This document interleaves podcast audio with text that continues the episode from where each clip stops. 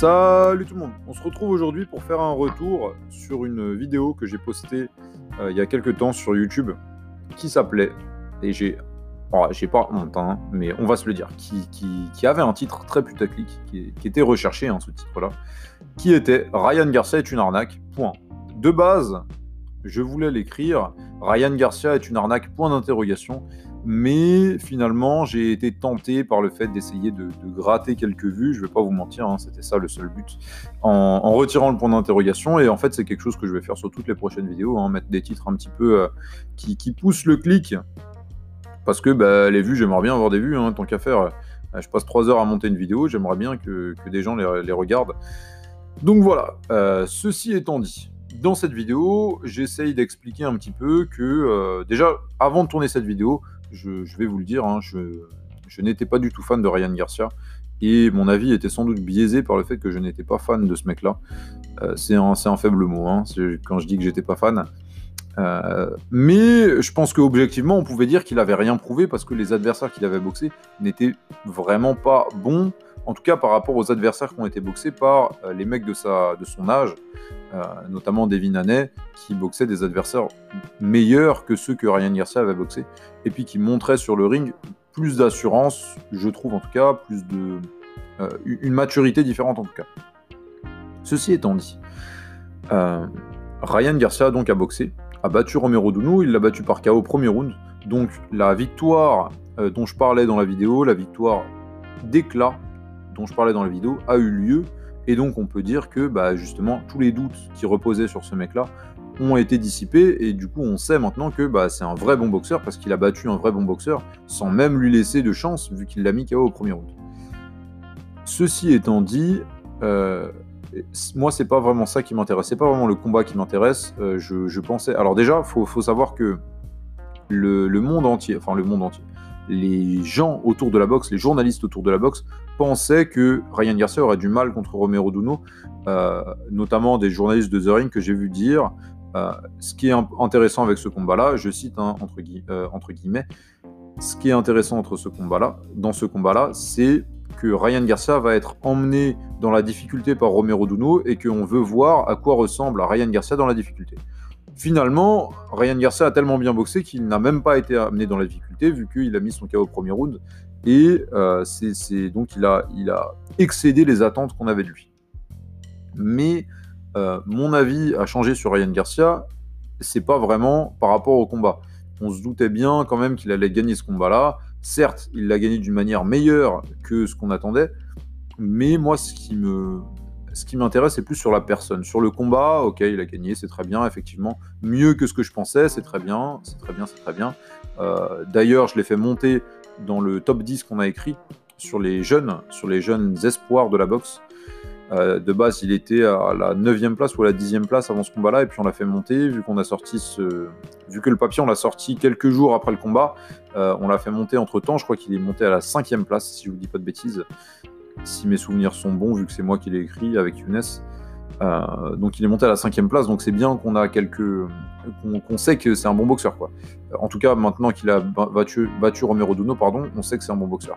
Mais moi c'est plus sur sa personne, et c'est ça que j'aimerais bien dire sur sa personne, sur la personne qu'il est, euh, de ce que j'ai vu, notamment sur les interviews post-fight des fois, quand je me fais chier, je regarde les interviews post-fight, vous savez, quand ils descendent du ring, c'est pas celle sur le ring. Sur le ring, ça sert à rien, ils disent toujours la même chose.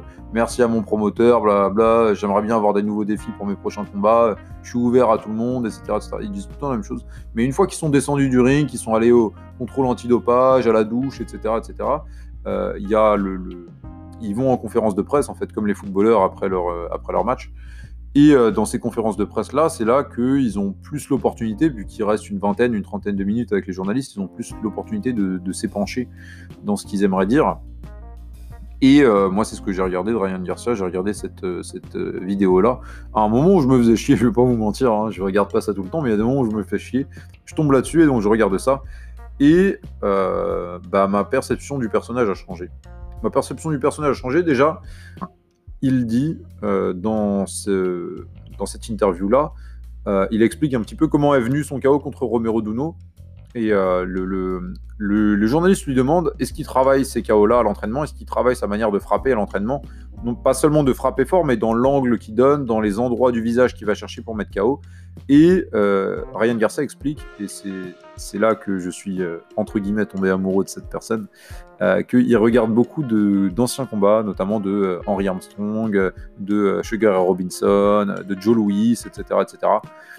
pour voir comment ces mecs-là frappaient, quels angles ils donnaient à leur frappe, quelles, quelles parties ils allaient chercher dans le visage. Et il a du coup, grâce à ça, et puis grâce à son entraînement aussi, hein, mais euh, remarqué que si à chaque fois qu'on allait chercher le dessus de la tête ou la mâchoire, on avait directement un KO. Euh, et, c'est ce qu'il est allé chercher sur ce combat-là. Il dit qu'il va chercher le dessus de la tête de Romero Duno, justement pour faire que le, cerveau se tape contre la, boîte crânienne et que ça provoque un KO directement. Et voilà, moi, quand on me dit que on respecte les, gens qui sont passés avant nous et qu'on les regarde et qu'on s'en inspire, bah forcément, je kiffe le mec. Forcément, je kiffe le mec, c'est aussi pour ça que je kiffais euh, Progress quand il a boxé, c'est pour ça que je l'ai donné vainqueur. Je vais pas vous mentir, j'étais très influencé par le fait qu'il déclare s'inspirer beaucoup des boxeurs des années 60 et des boxeurs des années 50 d'ailleurs, et que, qui s'en inspirent non seulement dans sa boxe, mais aussi dans leur vie, qu'ils lisent beaucoup de biographies, notamment sur, euh, sur ces boxeurs-là. Ça m'a beaucoup influencé dans mon avis sur euh, Progress, et ça m'influence encore une fois dans mon avis sur Ryan Garcia de manière positive. Euh, je, vais peut-être devenir et peut-être rejoindre la fanbase de Ryan Garcia. Ensuite, il y a une deuxième chose qu'il a dit et que je trouve euh, très juste et très mature pour lui. On lui demande s'il va boxer Devin Haney ou s'il va boxer Gervonta Davis. Et, et, il répond à ça, c'est pas possible. Il répond ça, c'est pas possible. Et il dit, je pourrais vous dire que ce combat-là va se faire et puis dire je défie des Haney, etc., etc. Mais je sais et tout le monde sait que d'un point de vue des promoteurs, personne ne voudra faire ce combat-là parce qu'on est trop jeune et qu'ils veulent pas qu'on, ils veulent pas cramer leur carte trop tôt. Ils veulent pouvoir euh, nous, nous faire progresser, etc., etc. avant qu'on puisse se boxer. Et je trouve que c'est une réponse très honnête de sa part parce qu'effectivement, on sait tous que Devin Haney et Ryan Garcia ne vont pas se boxer incessamment sous peu. Euh, en tout cas, certainement pas, sûrement pas en 2020. Euh, et, du coup, c'est bien de sa part parce que normalement, dans la boxe, c'est pas ça qui se passe. Dans la boxe, on, aime bien dire et redire oui, on va se boxer, oui, on va se boxer. Euh, et pour, faire monter la pression, quoi. Mais quand la pression elle monte pendant trois ans, alors, au bout d'un moment, on se fait chier, quoi. Donc là, il coupe directement tout ça et il dit on va pas se boxer. On va pas se boxer parce qu'on est trop jeune et les raisons que je viens de dire. Et je trouve que c'est bien de sa part de ne pas faire monter une hype autour de ce combat-là, une hype dont il bénéficierait en plus, parce que euh, ça lui apporterait peut-être de la visibilité, etc. Donc euh, euh, c'est très bien de sa part de ne, de ne pas prendre le public pour des cons parce que c'est souvent ce qui arrive en boxe, des, gens qui se disent, qui disent à tout va, on va se boxer, on va se boxer, on va se boxer, alors que finalement on sait très bien qu'ils se boxeront jamais. En tout cas, pas, pas de manière immédiate. Donc c'est très bien de sa part. Et euh, j'ai beaucoup aimé aussi de sa part le fait qu'ils disent qu'il euh, veuille boxer euh, Linares et Campbell. Je trouve que c'est des beaux défis pour lui. Il va les chercher, mais il va les chercher progressivement. Donc dans le matchmaking qu'il réclame, ou en tout cas qu'il met en place avec Eddie Hearn, non, avec Oscar De La Hoya, pardon, c'est euh, c'est Anne qui est avec Earn, lui il est avec De. Donc dans le, dans le matchmaking qu'il met en place avec De je trouve que c'est très, très intéressant. Et du coup, ben, j'ai hâte de le voir contre ces mecs-là. Et euh, ces deux choses-là, le fait qu'ils ne prennent pas le public pour des cons et qu'ils respectent les, boxeurs qui sont venus avant lui, ont changé ma perception de la personne. encore une fois, je parle de la personne. Le boxeur, mon avis a changé sur le boxeur quand il a mis KO Romero Duno, mais mon avis a changé sur la personne quand j'ai vu cette interview-là et que je me suis dit, ben, en fait, c'est pas un petit con, c'est pas un, jeune prétentieux, c'est un. Je sais pas pourquoi je m'étais fait cet avis-là d'ailleurs. Et donc, euh, mea culpa pour m'être fait cet avis-là. Et euh, mon avis a changé. Je suis pas devenu non plus un, énorme fan de sa boxe. Je trouve qu'il manque pas mal de choses, notamment dans le déplacement. Euh, c'est des choses que j'aime bien. Hein. C'est des choses que j'aime bien voir. C'est ce qui manque dans sa boxe pour me faire plaisir à moi, pas pour gagner des combats. Mais c'est ça qui, manque un petit peu dans, sa boxe pour me faire vraiment kiffer.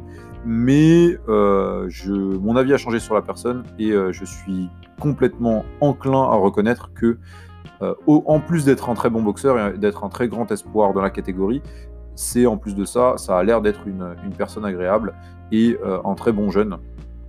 Ça fait bizarre hein, de dire un très bon jeune alors que euh, j'ai l'impression qu'on a plus ou moins le même âge, mais en fait c'est un, ça doit être en 2002 je crois ou en 2001, c'est un truc de ouf. Ils, grandissent trop vite ces petits-là.